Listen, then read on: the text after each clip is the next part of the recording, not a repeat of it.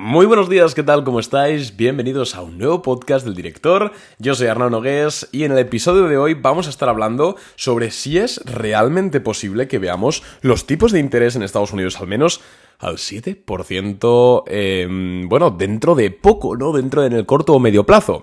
¿Y a colación de qué digo esto? Pues digo que, bueno, esto viene a colación de que ayer el CEO de uno de los bancos más importantes del mundo, JP Morgan, eh, Jamie Dimon, ¿vale? Para quien no lo conozca, es reconocido por muchos como el mejor banquero de todos los tiempos o el mejor banquero actual, ¿vale? Entonces, obviamente no es moco de pavo todo lo que suelta por la boca Jamie Dimon, pues dijo ayer que el mercado no estaba... Eh, una cosa que le preocupaba sobre el mercado es que no estaba preparado para ver los tipos de interés al 7%. Recordemos, hagamos un breve recap los tipos de interés en Estados Unidos ahora están al 5,5% y en teoría, al menos los futuros sobre fondos federales de la Fed y la propia Fed en, las minutas y en la reunión pasada dijo que ya no iban a subir más, sino que incluso se esperaban ya bajadas de tipos de interés de cara a la segunda mitad de 2024 y que para 2025 los tipos de interés iban a permanecer en el 3%. Entonces, digamos que oficialmente el discurso oficial no es de subida de tipos, ¿vale? Pero sin embargo, ayer, como hemos dicho en una rueda de prensa, Jamie Dimon dijo que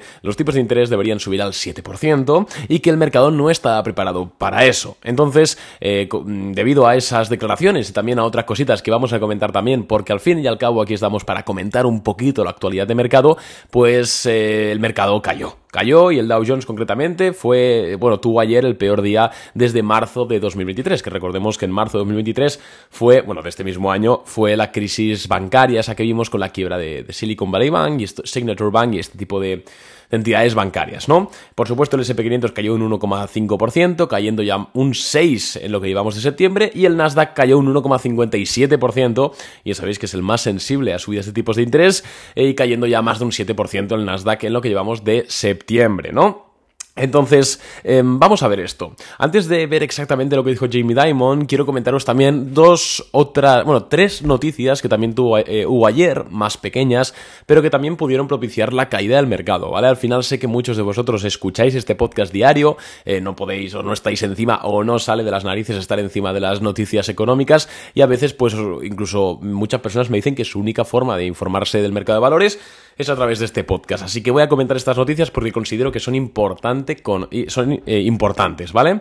En primer lugar, ayer conocimos, eh, ya lo comentamos esto en Boring Capital, en el resumen diario para los clientes, conocimos que em, la venta de eh, inmuebles nuevos, ¿vale? ayer teníamos la, cifra de casas que se habían vendido en Estados Unidos, fue un 8,7% peor que la que vimos en julio.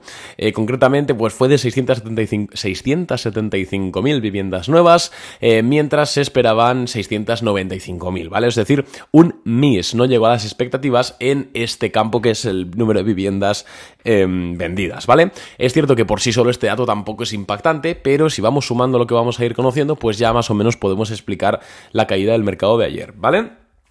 Luego también tuvimos ayer datos de la confianza del consumidor en Estados Unidos, que es un indicador, es como una encuesta para que me entendáis de cómo está el sentimiento del consumidor en lo relativo a la economía y en lo relativo al consumo y a seguir consumiendo. Entonces es importante teniendo en cuenta que la economía pues se sustenta en el consumo privado, ¿no? Entonces fue eh, cayó hasta el hasta 130, hasta 103 puntos en septiembre frente a los 108,7 puntos de agosto, es decir, una caída bastante interesante y además los economistas esperaban que se situase en el 105,5. Finalmente ha sido el 103, entonces tampoco ha cumplido expectaciones la confianza del consumidor en Estados Unidos. El consumidor está iba a decir deprimido, a ver, deprimido tampoco, pero está menos confiado y con menos ganas de gastar que lo que el mercado esperaba. Entonces esto sí que es un poco negativo y sí que puede afectar a bolsa. Entonces, y lo de Jimmy Damon, que ahora entraremos a, valorarlo, claro, estas tres noticias pues ya sí que pueden explicar un poquito la caída ayer del mercado del mercado, ¿no? Entonces, otra noticia que hay por ahí, ¿vale? Que considero importante es que Amazon, si lo habéis visto, se pegó un castañazo un 4% ayer.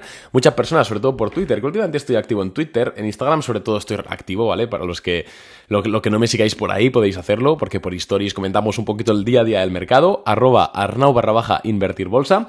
Pero en esta ocasión fue por Twitter, me han preguntado bastantes personas que por qué cae Amazon un 4%, y cuando me he metido a investigar un poquito, he visto que, ostras, eh, la Comisión del Federal del Comercio de Estados Unidos, es decir, un regulador del comercio, le ha abierto una causa judicial a Amazon diciendo que la empresa está eh, manteniendo de forma artificial los precios al alza y eso es una eh, conducta monopolística. Estamos un poco en lo de siempre, las Big Tech siempre tienen ese riesgo de que siempre las están acusando de monopolio, que entiendo que las acusen de monopolio, porque en esencia lo son, lo que pasa que es un monopolio construido, bajo mi punto de vista, a base de calidad, ¿vale? No es quizás como un clúster o como un monopolio, digamos, de una empresa petrolera, donde normalmente consiguen ese puesto Em, vía adquisiciones no muy legítimas o incluso eh, intimidación, porque en la, en la, historia hemos tenido muchos ejemplos.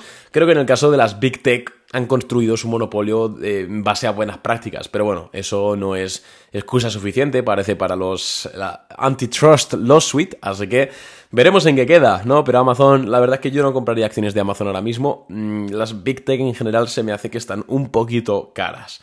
Pero vamos ya al centro del podcast, que es sobre todo la razón principal por la cual el mercado cayó ayer. Y es que Jamie Dimon, como hemos dicho, el, bueno, el CEO de JP Morgan Chase, dijo que en una entrevista que los tipos de interés necesitaban subirse más para mantener la inflación baja, concretamente hasta el 7%.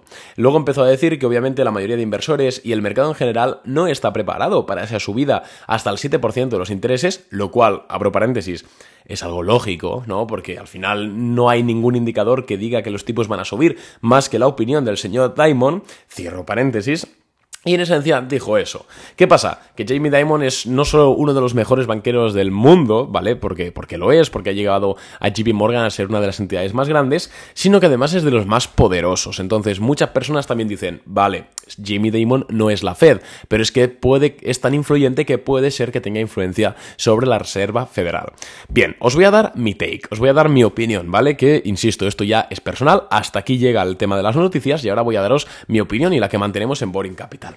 La opinión que mantenemos en Boring Capital es que nos da igual lo que diga Jimmy Dimon, ¿vale? Oh, Arnau, qué soberbio. ¿Por qué? Pues te explico. En primer lugar, Jimmy Dimon es una parte interesada de que los tipos de interés se muevan, en este caso al alza.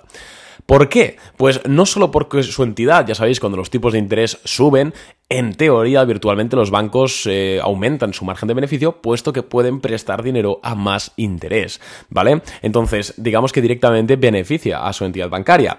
Es cierto que esto es muy cogido por... Eh, mm, hay que cogerlo mucho con pinzas, porque al final cuando los tipos suben siempre hay una presión en el sector bancario que puede que no sea beneficiosa en términos estrictos, ¿no? Pero en reglas generales le, beneficia por eso. Pero ojo, es que no solo le beneficia, o lo, por lo principal que considero que es una opinión interesante, interesada no es por porque el margen de beneficio de JP Morgan incremente si suben los tipos, sino porque el negocio o, el roadmap que tiene JP Morgan es una adquisición hasta convertirse en eh, un monopolio.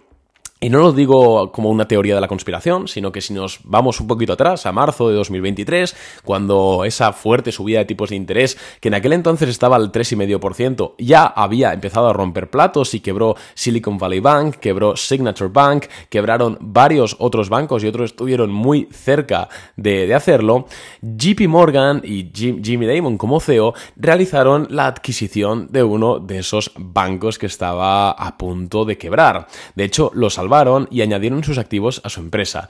No recuerdo ahora mismo el nombre del banco, recuerdo que el logo era verde, pero no recuerdo el nombre. Eh... First National, no recuerdo el nombre ahora mismo. First Republic, oh, First Republic Bank, correcto. Cuando quebró First Republic Bank, eh, Jamie Dimon salió a comprar la empresa a precio de saldo, adquirir todos los clientes y convertir las sucursales regionales en sucursales de JP Morgan Chase, en este caso Chase. Em, bien, ¿Qué pasa? Que claro, Jimmy Dimon quiere que los tipos de interés suban para aumentar la presión en el sector bancario, que se, que se sucedan más quiebras de los bancos más pequeños, que son los regionales, que son los que tienen más problemas de balance, que son los que compraron más cantidad de activos de renta fija que ahora mismo se han depreciado y que son los que más dinero de clientes están viendo salir, le interesa que quiebren, que suban los tipos para que aumente la presión sobre esos bancos, esos bancos quiebren y JP Morgan luego vaya a salvarlos, por supuesto con la, con la, la condición de que compran los activos y la empresa, para así tener más clientes y superar a sus competidores, que bueno, creo que JP Morgan hoy en día ya ha superado a Goldman Sachs, es decir, es ya el banco más grande, pero obviamente tienen más ínfulas de, aumentar su tamaño. Para mí es eso, para mí no va más allá.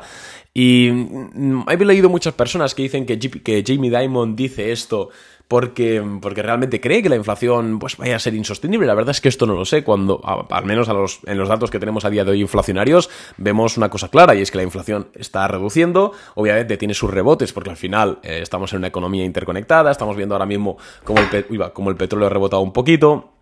Eh, estamos viendo también el efecto interanual, entonces es lógico que haya ciertos rebotes, pero en líneas generales la inflación se ha reducido muchísimo. O sea, hace un año y pico estaba al 9%, hoy la tenemos al 3 y pico 4. Sigue estando alta, pero estaremos de acuerdo en que es notablemente inferior. Bien, aparte de esto, los datos macroeconómicos que nos vienen, digamos, de, de económicos de Estados Unidos son cada vez más no recesivos, porque la recesión creo que se ha evitado bastante bien, sino más, eh, digamos, más fríos.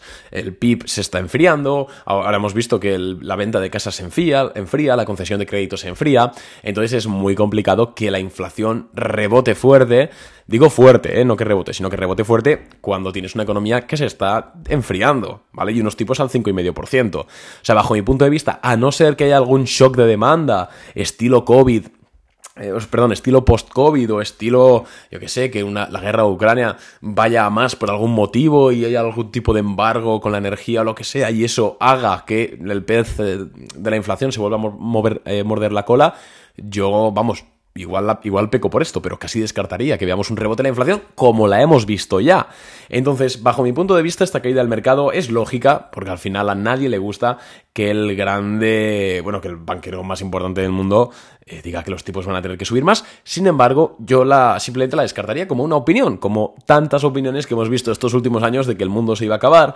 Eh, bueno, Michael Barry, sin ir más lejos, hace dos meses metió un corto con muchísimo patrimonio que estaría palmando hoy un 40%, ¿no? Si no es que más.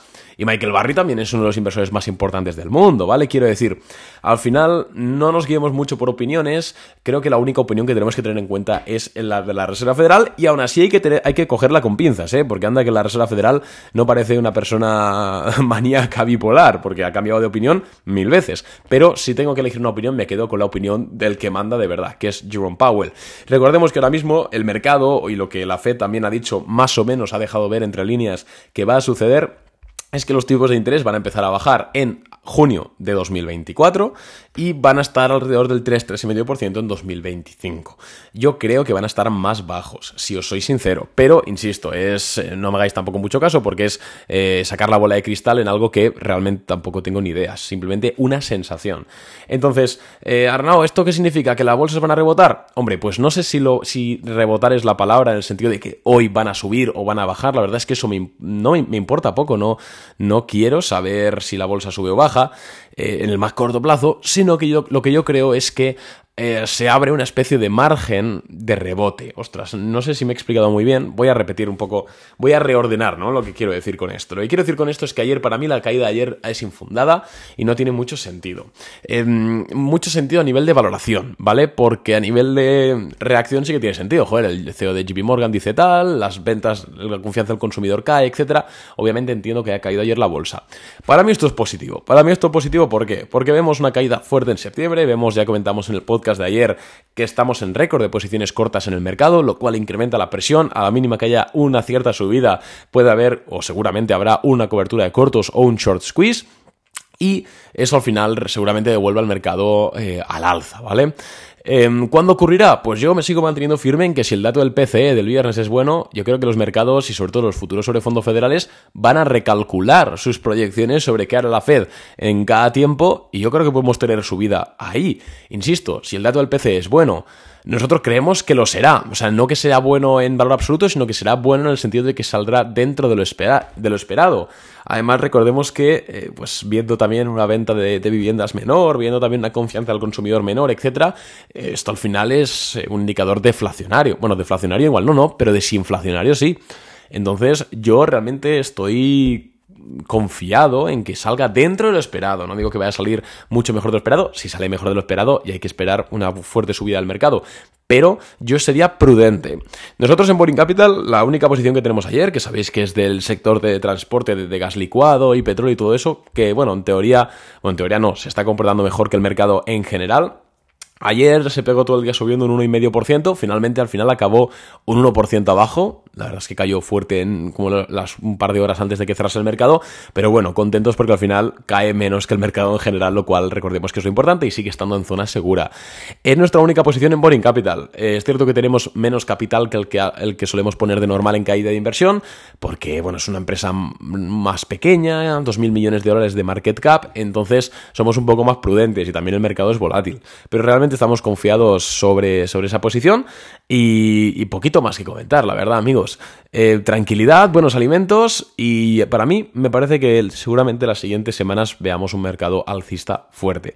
Eh, me estoy mojando, sé que luego si quedó mal, quedó mal, pero es mi opinión. Así que oye, nada, espero que os haya gustado el podcast. Si ha sido así, por favor, te pido que valores con 5 estrellas en Spotify o en Apple Podcast este episodio.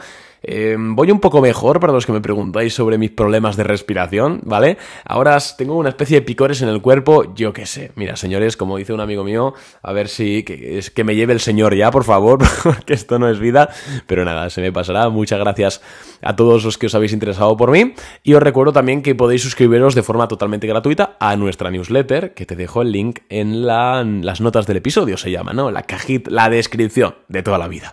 Así que nada, espero que te haya gustado el podcast. Un abrazo y nos vemos en el siguiente. Adiós.